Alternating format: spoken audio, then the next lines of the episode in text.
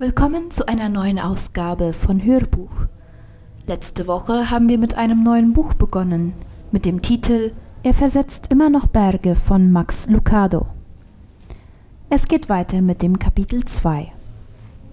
Nicht schuldig, von Scham überwältigt. Jesus verließ die Stadt und ging zum Ölberg, aber schon am nächsten Morgen war er wieder im Tempel. Viele Menschen drängten sich um ihn. Er setzte sich und begann, sie zu unterrichten. Da schleppten die Schriftgelehrten und Pharisäer eine Frau heran, die beim Ehebruch ertappt worden war, stießen sie in die Mitte, damit jeder sie sehen konnte, und sagten zu Jesus, diese Frau wurde beim Ehebruch überrascht. Wenn wir das Gesetz des Mose befolgen wollen, müssen wir sie steinigen. Was meinst du dazu? Das war eine Fangfrage. Sie suchten nämlich nach einem Anlass, um Jesus anklagen zu können. Aber Jesus schien gar nicht auf ihre Frage zu achten.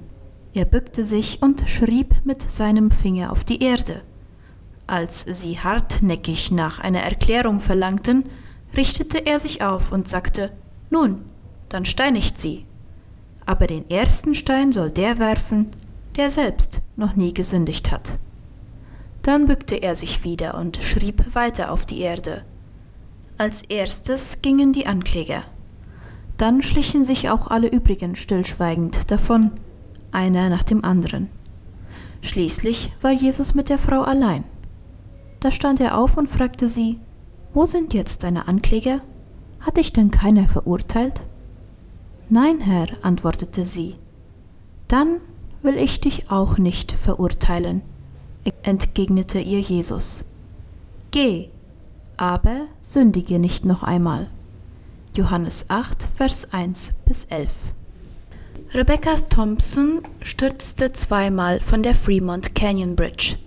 Beide Male starb sie. Beim ersten Sturz brach ihr Herz. Beim zweiten brach ihr das Genick. Sie war erst 18 Jahre alt, als sie und ihre elfjährige Schwester von zwei Sexualverbrechern in der Nähe eines Geschäfts in Casper, Wyoming, entführt wurden. Die Männer fuhren mit den Mädchen 65 Kilometer südwestlich zur Fremont Canyon Bridge, einer einspurigen Stahlrohrkonstruktion, die in mehr als 30 Metern Höhe über den North Platte River führte. Die Männer schlugen und vergewaltigten Rebecca auf brutale Weise. Irgendwie konnte sie die beiden Männer davon abhalten, mit ihrer Schwester Amy das gleiche zu tun. Doch dann warfen die Verbrecher die beiden Mädchen von der Brücke in das enge, tiefe Tal hinunter. Amy starb durch den Aufprall auf einem Felsen am Uferrand, doch Rebecca stieß im Fall gegen einen Felsvorsprung und wurde dadurch ins tiefe Wasser geschleudert. Obwohl ihre Hüfte fünffach gebrochen war, kämpfte sie sich irgendwie ans Ufer. Um sich vor der Kälte zu schützen, zwängte sie sich zwischen zwei Felsen und wartete darauf, dass der Tag anbrach. Aber der Tag brach für Rebecca nie wieder an. Natürlich ging die Sonne auf und sie wurde auch gefunden. Die Ärzte behandelten ihre Verletzungen und die Verbrecher wurden eingesperrt. Das Leben ging weiter, aber der Tag brach nicht mehr an. Die Finsternis, die Nacht der Schrecken wollte nicht weichen. Es gelang Rebecca nicht, aus dem Tal herauszuklettern. Deshalb kehrte sie 19 Jahre später im September 1992 wieder zu jener Brücke zurück. Trotz der Einwände ihres Freundes fuhr sie mit hoher Geschwindigkeit zum North Platte River. Ihre zweijährige Tochter und ihren Freund an der Seite saß sie am Rand der Brücke und weinte. Unter Schluchzen erzählte sie ihre Geschichte. Ihr Freund wollte nicht, dass das Kind die Mutter weinen sah, deshalb brachte er die Kleine zum Auto zurück. Da hörte er, wie ein Körper auf dem Wasser aufschlug. Es war der Moment, in dem Rebecca Thompson zum zweiten Mal starb. Die Sonne ging nach Rebeccas finsterer Nacht nicht mehr auf. Warum? Was hatte das Licht in ihrer Welt ausgelöscht? Angst? Vielleicht.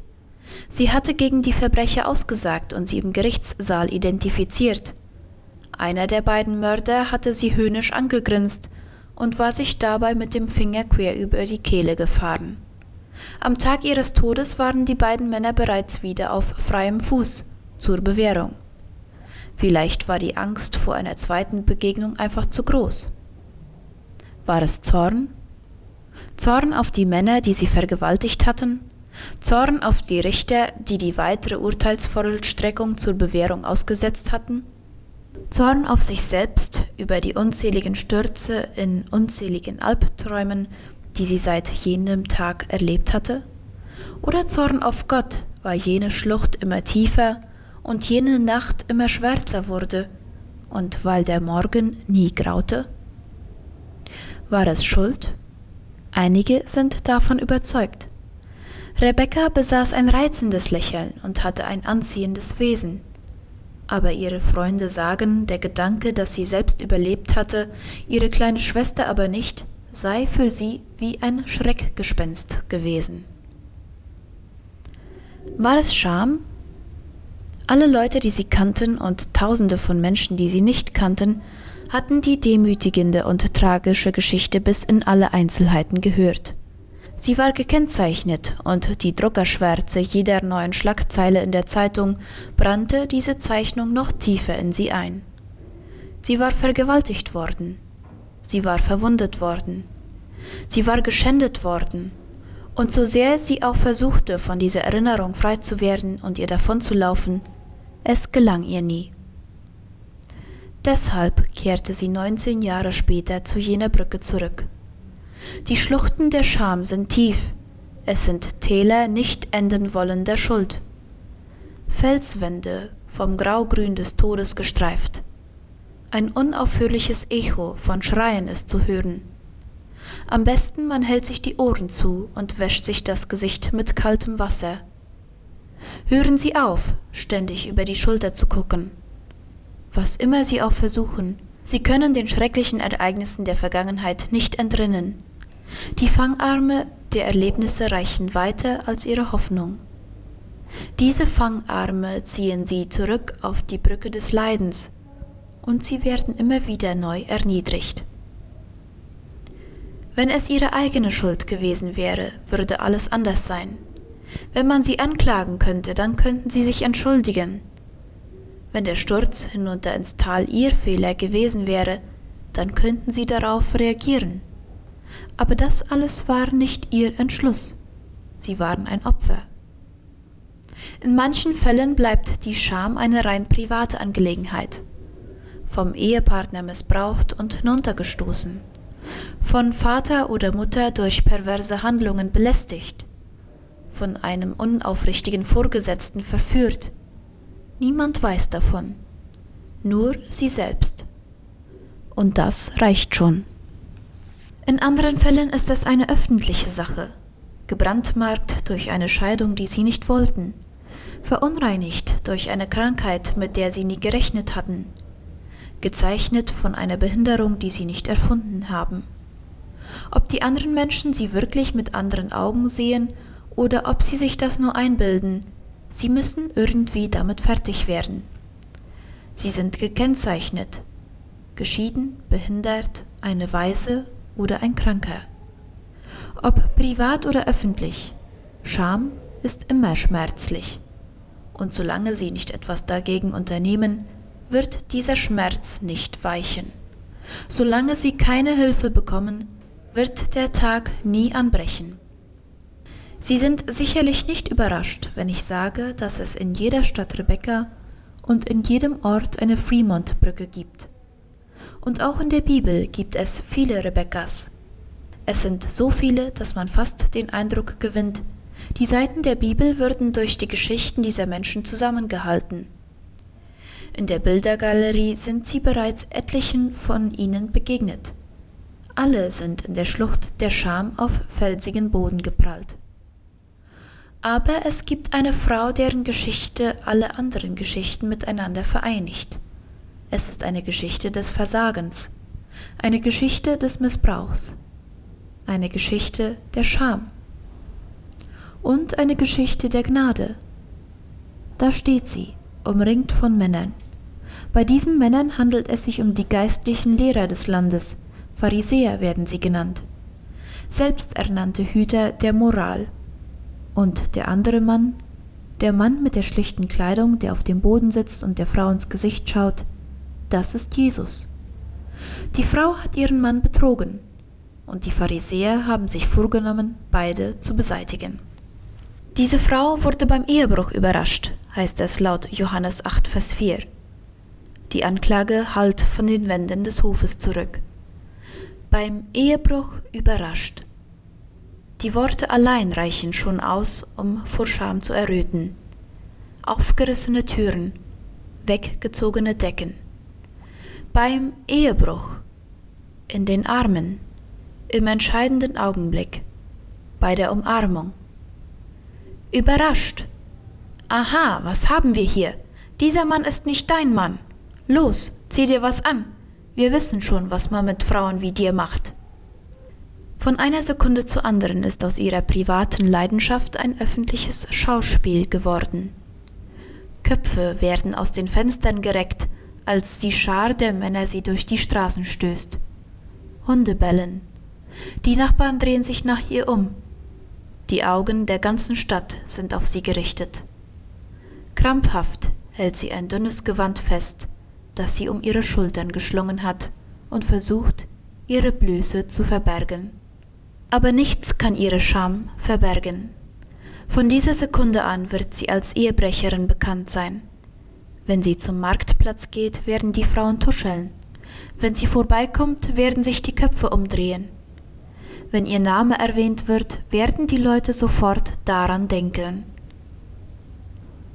Moralisches Versagen wird nicht so schnell vergessen, doch der größte Hohn bleibt unbemerkt.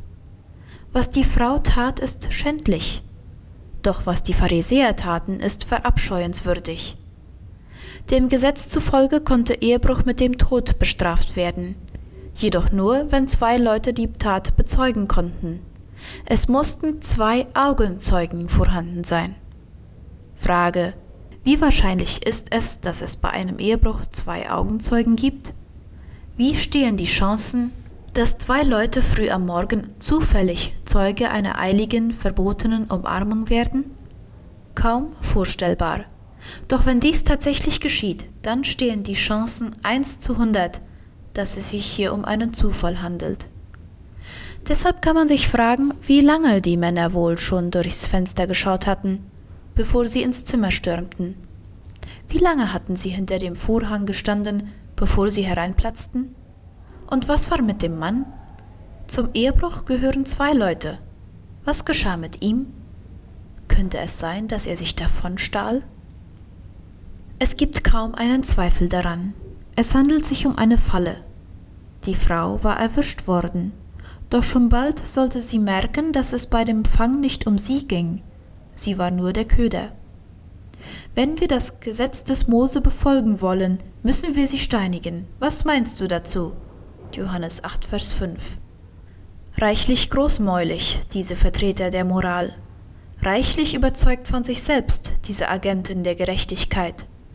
Das ist ein Augenblick, von dem sie in ihrer Erinnerung noch lange zehren werden, der Morgen, an dem sie dem mächtigen Nazarener einen Strich durch die Rechnung machten und er ihnen ins Netz ging. Und was war mit der Frau? Nun, sie ist nicht so wichtig, nichts weiter als ein Pfand in diesem Spiel. Ihre Zukunft? Unbedeutend. Ihr Ruf? Wen kümmert es schon, wenn dieser ruiniert ist? Sie ist ein notwendiger, jedoch austauschbarer Stein in ihrem Plan. Die Frau starrt zu Boden. Ihr schweißverklebtes Haar hängt wirr herunter. Ihr Schmerz tropft in heißen Tränen herab. Die Lippen sind ein schmaler Strich, die Zähne aufeinander gepresst. Sie weiß, dass sie auf der Anklagebank sitzt. Es ist nicht nötig aufzuschauen. Nirgendwo wird sie auf Freundlichkeit stoßen. Sie blickt auf die Steine in den Händen der Männer. Sie halten sie so fest im Griff, dass die Fingerspitzen weiß sind. Die Frau überlegt zu fliehen. Aber wohin? Sie könnte behaupten, missbraucht worden zu sein. Doch wer würde ihr das glauben? Sie könnte alles abstreiten, aber sie war ja gesehen worden. Sie könnte um Gnade flehen, aber diese Männer waren gnadenlos. Die Frau weiß nicht, wohin sie sich wenden soll. Wir erwarten, dass Jesus aufsteht und diesen Heuchlern ein vernichtendes Urteil verkündet. Aber das tut er nicht. Wir hoffen, dass er die Frau nimmt und die beiden nach Galiläa versetzt werden. Doch auch das geschieht nicht. Wir malen uns aus, dass ein Engel vom Himmel herabkommt, dass der Himmel sich öffnet und eine Stimme ertönt oder die Erde bebt. Aber nichts dergleichen geschieht. Wieder einmal ist sein Tun wenig spektakulär. Und doch ist seine Botschaft erneut unmissverständlich. Was tut Jesus? Jesus schreibt in den Sand. Er beugt sich vor und zeichnet in den Staub. Derselbe Finger, der die Gebote auf dem Berg Sinai in den Stein meißelte und die Warnung auf Belsasars Wand einbrannte, malt nun auf dem Boden. Und während Jesus schreibt, sagt er, Nun, dann steinigt sie. Aber den ersten Stein soll der werfen, der noch nie gesündigt hat. Nach Johannes 8, Vers 7. Die Jungen schauen zu den Alten. Die Alten schauen in ihr Herz. Sie sind die Ersten, die die Steine fallen lassen. Sie drehen sich um und gehen davon. Die Jungen, die ihr Maul aufgerissen und die Meinung der Alten unterstützt haben, folgen ihnen. Man hört nur die dumpfen Töne der herabfallenden Steine und die sich entfernenden Schritte. Jesus und die Frau bleiben allein zurück. Jetzt, wo die Geschworenen gegangen sind, wird der Hof zum Amtszimmer des Richters und die Frau erwartet den Urteilsspruch. Er brütet bestimmt eine Gerichtsrede aus. Er wird bestimmt von mir fordern, dass ich mich entschuldige. Aber der Richter schweigt. Sein Kopf ist gesenkt. Vielleicht schreibt er immer noch in den Sand. Er scheint überrascht zu sein, als er merkt, dass die Frau immer noch da ist. Wo sind deine Ankläger? Hat dich denn keiner verurteilt? Nein, Herr, antwortet sie. Dann will ich dich auch nicht verurteilen, entgegnet ihr Jesus. Geh, aber sündige nicht noch einmal. Nach Johannes 8, Vers 10 bis 11. Wenn Sie sich jemals gefragt haben, wie Gott auf Ihr Versagen reagiert, dann rahmen Sie sich diese Worte ein und hängen Sie sich an die Wand. Lesen Sie die Worte, denken Sie darüber nach. Saugen Sie das Gesagte in sich auf und lassen Sie Ihre Seele davon durchspülen. Oder noch besser, nehmen Sie Jesus mit zu Ihrem Tal der Scham. Laden Sie ihn ein, mit Ihnen zu Ihrer eigenen Fremont-Brücke zurückzukehren. Lassen Sie ihn an Ihrer Seite gehen und erzählen Sie ihm von den Ereignissen der dunkelsten Nacht Ihrer Seele. Und dann hören Sie hin, hören Sie gut hin, denn er spricht. Ich verurteile dich nicht. Und schauen Sie hin, schauen Sie gut hin, denn er schreibt. Er hinterlässt eine Botschaft, nicht im Sand, sondern an einem Kreuz. Nicht mit der Hand, sondern mit seinem Blut. Seine Botschaft besteht aus zwei Worten, nicht schuldig.